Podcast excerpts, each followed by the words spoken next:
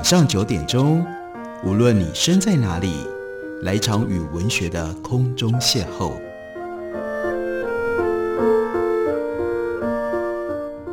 杨照谈书，邀您一同遨游文学世界，认识古今中外的经典之作。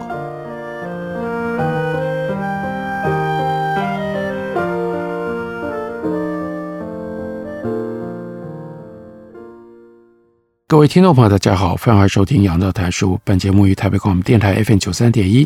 每个星期一到星期五晚上九点为大家播出。我是杨照，在今天的节目当中要为大家介绍的这本书，作者是 David Eagle，他是用英文所写的。原来英文的书名是《The Great Ocean》大洋。那在中文翻译本由八级文化出版，书名翻译叫做《打造太平洋》。这是一本什么样的书呢？在书的副标题，David Eagle 也就告诉我们。这本书是关于 Pacific Words from Captain Cook to Gold Rush，所以指的是环绕太平洋这样的一个区域，它所构成的这个世界其中的一段重要的历史。这段历史，，Eagle 他是从一个很特别人开始为我们介绍起。这个人，我相信绝大多数听众没听过他的名字，但是我们来认识一下，他是一个什么样的人。John Kendricks，他是一七四零年出生，到一七九四年去世。他的一生多彩多姿。他出生在北美殖民地的 Massachusetts。早在革命火花席卷北美殖民地之前，年轻的他就出海跑船。到了一七七零年代初，Kendrick 他已经当上了船长，拥有自己的沿岸贸易的船队。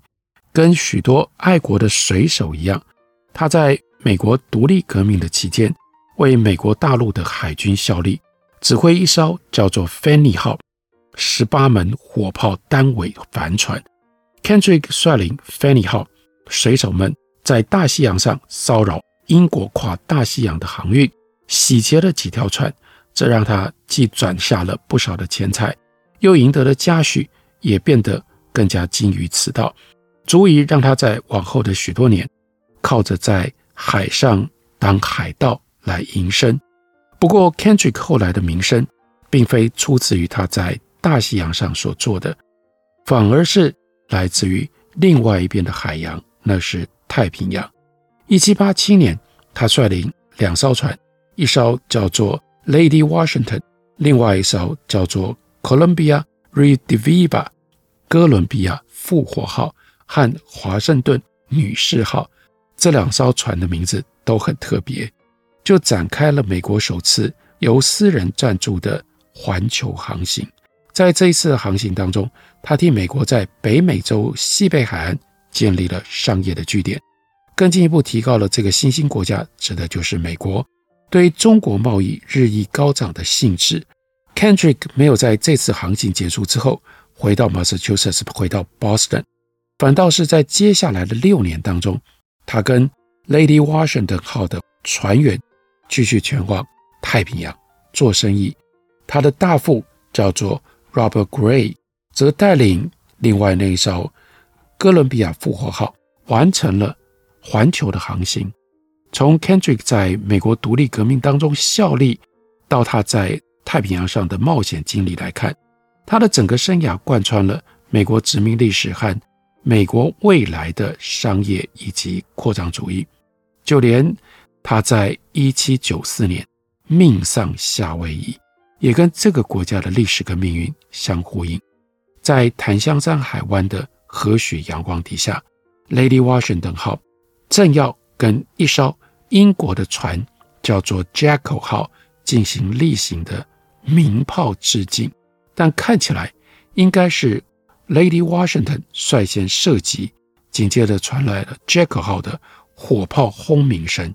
没有想到，其中有一门大炮诡异地装填了一枚流散弹，炮弹先是贯穿了 Kendrick 他的船的船舷，而迸发的弹丸接着命中了 Kendrick。水手们把他血肉模糊的遗体，最后是葬在一丛棕榈树下。按照这故事的讲法将 Kendrick 他的生命历程，连同他遇难的时候所在的船只 Lady Washington，两者共同谱奏出一曲独树一帜的美国传奇。Kendrick 出身贫寒，在革命当中为国效力，与此同时，他的社会地位跟他的财富一直不断的跃升，在战后激发起他更大的雄心壮志。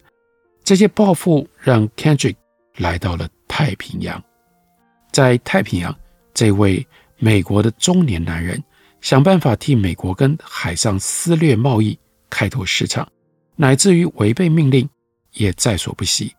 他挟持属于波士顿投资人的 Lady Washington 号，滞留在广东，拒绝不回国。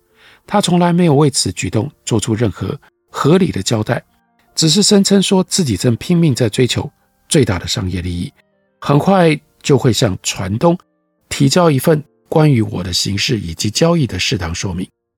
在接下来几十年当中，成百上千条美国船舰就会追随着 Kendrick 的航机前来到太平洋的西边发展贸易、探险、捕鲸，最终还征服领土。从好的方面看，Kendrick 来到了一片大致上无人染指的海域。就不用受到大西洋上那种战争啊、竞争啊，还有文化的复杂性所干扰。不过，这位老练的水手，他的心里清楚，事实不只是如此。John Kendrick 他遇到的太平洋不是一个单一的海洋世界，那是一个 Great Ocean，非常广袤的大洋景象。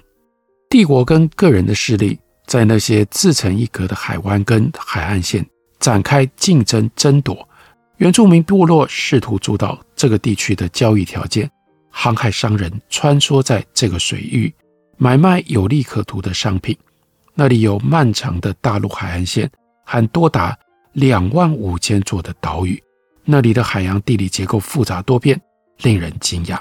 到了一七九四年，那就是 Kendrick 去世的这一年。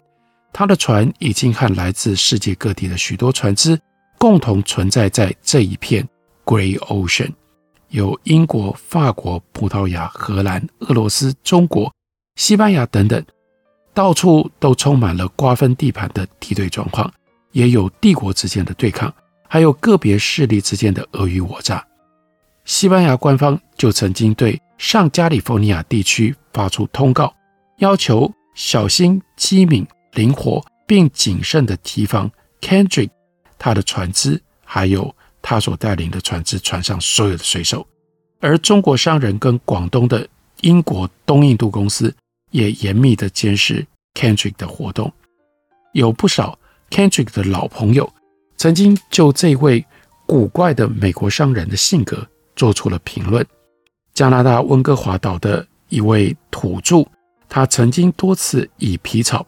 和 Kendrick 换取枪支，他们或许觉得 Kendrick 要不然就是一个十足的白痴，要不然就是一个容易受骗上当的商人，因为他们从来没有见过先付钱来预定皮草的这种交易的行为。英国、西班牙看美国沿岸的商人也必定或多或少同意这种观点。有些人认为 Kendrick 脑袋不太正常，毕竟他确实占用了 Lady Washington。七年多没有把这艘船归还给在波士顿的合法的船东，而且还在他那绕来绕去的太平洋贸易航线持续的行驶。不过，著名的美国商人叫做 Amasa Delano，倒是把 Kendrick 视为和原住民打交道的典范。到最后，人们对于 John Kendrick 的种种相互矛盾的看法。从抱持着戒心、怀疑、好奇、嘲弄，到尊重，也就反映出整个太平洋地区更广泛的紧张态势。在这种局面底下，不同的群体在十八世纪末和十九世纪初相互遭遇的时候，竞争的动机只会加倍的增长。像 Delano、像 Kendricks 这样的美国人，他们就替自身塑造了生命的历程。随即，他们的生命历程也变成了美国发展叙事的一部分。在太平洋波涛汹涌的海景当中，美国人只不过是众多群体其中之一而已。所以从 John Kendrick 开始，最重要要让我们看到美国如何介入在这个非常广大的、近乎奇幻的海洋世界里。美国进入到的这样的一个太平洋是一个什么样的区域呢？我们休息一会儿，回来继续告诉大家。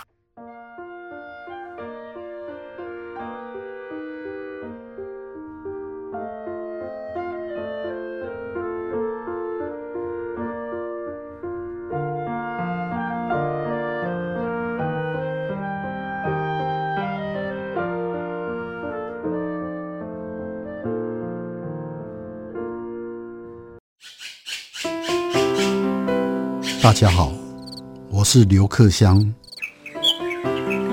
亲近自己的城市，找回城市的温暖。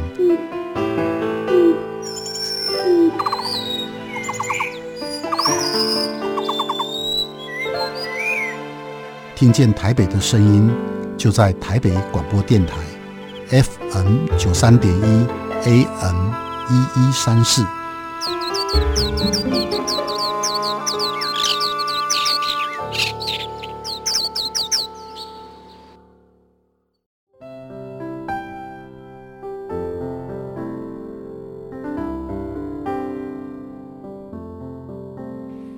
见台北的声音，拥有颗热情的心，有爱与梦想的电台，台北广播 FM 九三点一。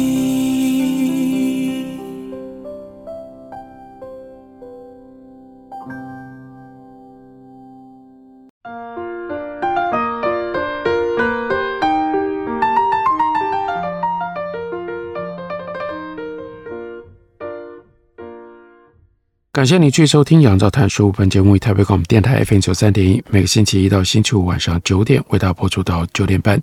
今天为大家介绍的这本书，原来的英文书名叫做《The Great Ocean》，指的就是太平洋。中文翻译的新书刚刚由八旗文化公司出版，书名翻译成为《打造太平洋》。在太平洋的历史上，十八世纪末到十九世纪初，有非常特别的一页。因为这个时候，包括美国在内，各方势力来到了太平洋。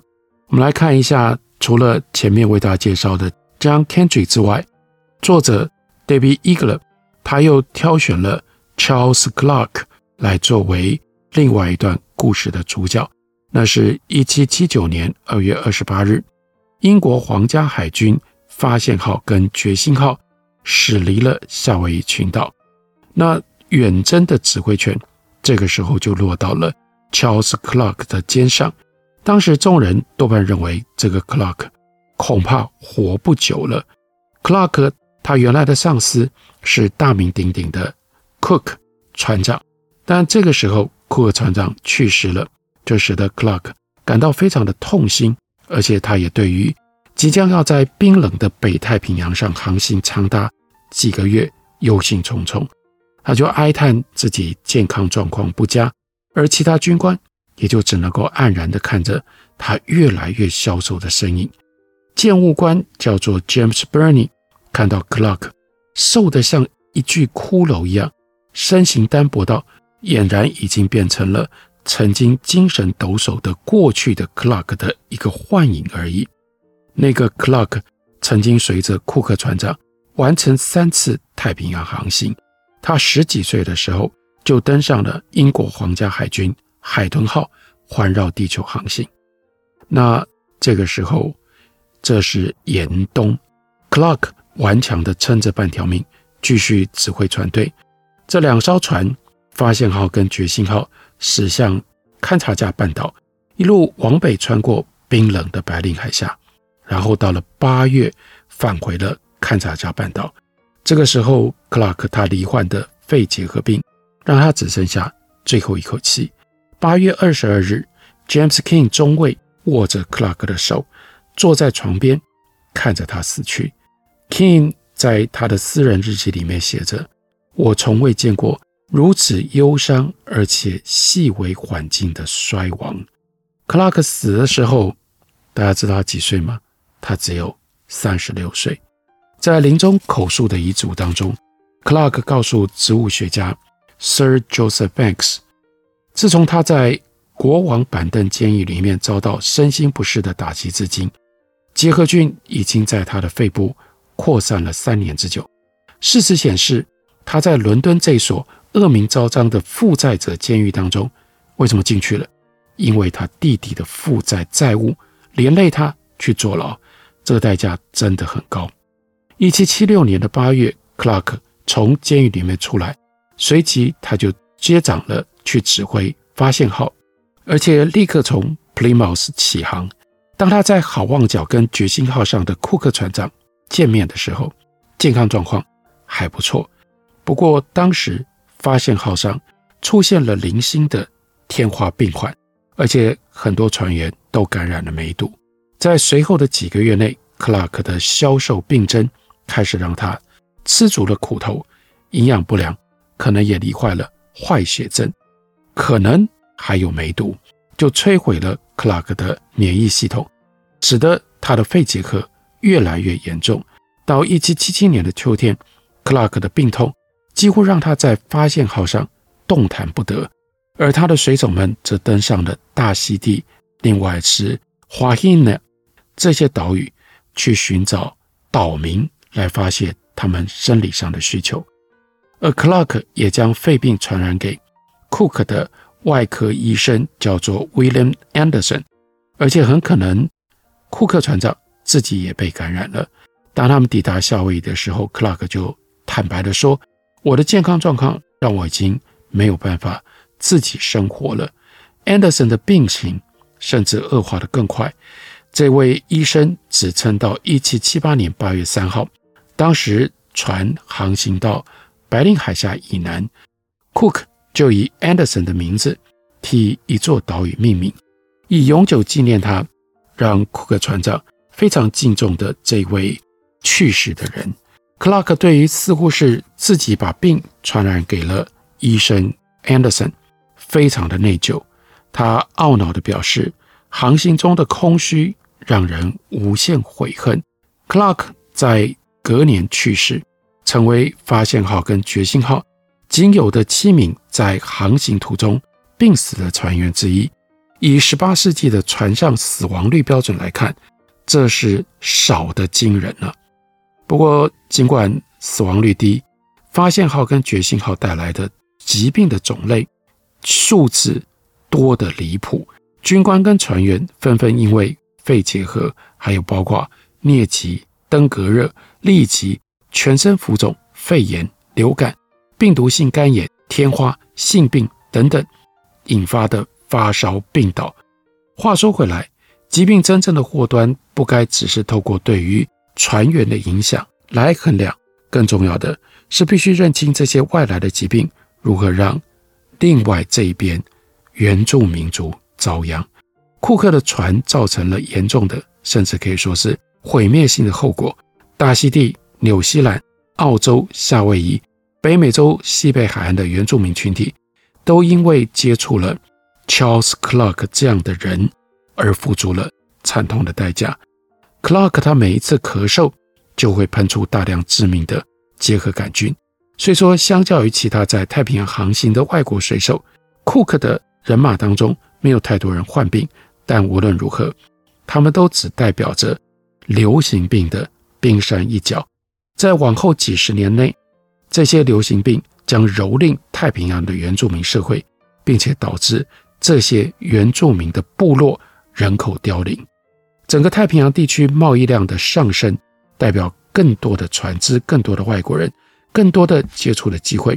而在这个期间，各种疾病都有可能传播。换言之，一八零零年之后，疾病传播的途径每隔十年。就变得更有效，而且更加的广泛。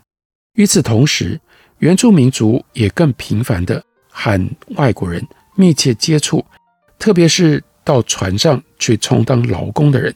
这种近距离的接触加速了疾病的扩散，并且导致原住民船员的死亡率居高不下。原住民族跟外来者之间的性关系，这是另外一个话题，另外一个主题。它对于致使人口减少的危害程度，不亚于其他任何因素，而且往往被证明更具有毁灭性。这类性关系是在各种不同程度的胁迫底下所发生的，最终导致人们无法培育健康的后代，或者是繁殖出具有生存力的人口。况且，跟外国水手发生性关系，让性病传播，从而在这些原住民的族群当中，导致不孕症、婴儿夭折，还有免疫系统遭到破坏等潜在的后果。因此，尽管在19世纪初，接二连三的商业冒险活动把东太平洋跟世界连接在一起，这些大洋上的连接却明确地反映出当地原住民群体的崩解跟衰退。美洲和太平洋地区原生居民，因为外来疾病而死亡的人数非常的惊人，他们以前从来没有接触过这些疾病，所以他们的免疫系统不堪一击。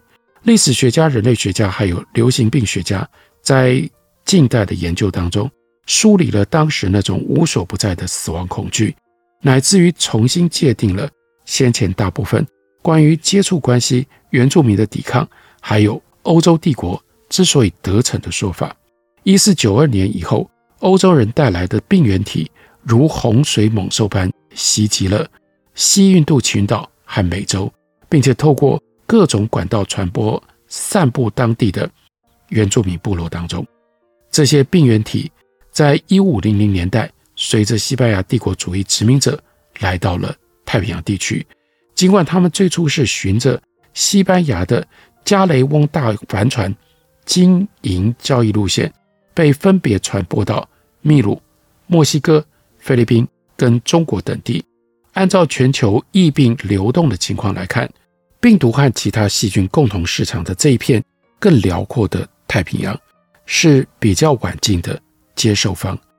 的确，太平洋东北部区块的加入，可算是形成这个恐怖的病毒细菌共同市场的最后的阶段。不管具体的时间为何。一七零零年代晚期，在太平洋开展的海上活动带来了病原体，导致原住民人口大幅锐减。在某些地方，才经过短短几代人的时间，当地的人口竟然减少了百分之九十，那是大灭绝。所以，The Great Ocean 太平洋，当它变成了繁忙的贸易区，在十八世纪末到十九世纪初。对于这个区域原来有的人口结构产生了非常非常大的冲击，这是一段值得我们知道的关于太平洋的历史，写在 David Eagle 他的《打造太平洋》这本书里。感谢你的收听，明天同一时间我们再会。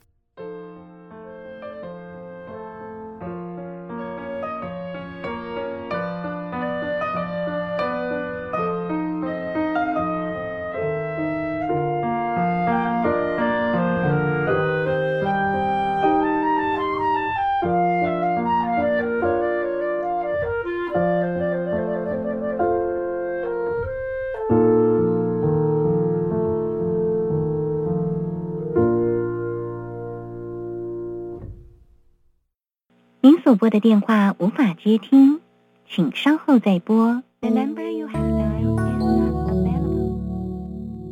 好想找人说说话哦。我在开会，等下打给你呢。需要的时候，怎么你们都不在身边？一九二五依旧爱我，卫福部二十四小时安心专线一直都在。生活没有过不了的难关，珍惜生命，拥抱希望。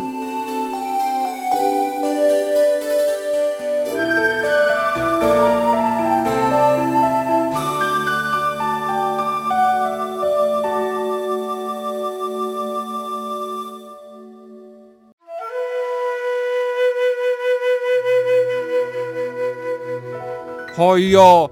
啊，电台转来转去都不知道听哪一台耶。你可以听 FM 九三点一那一台呀。FM 九三点一。对呀，FM 九三点一台北广播电台，从早到晚二十四小时不间断，内容丰富多元，有新闻、社服、健康、教育、资讯、政策、财经，还有艺文、美食、音乐及观光，甚至跨越族群接轨国际。哇！最重要的是，错过了节目也不用担心，因为网络上会保留六十天，让你随时随地都可以随选收听哦。哇！那我赶快来搜寻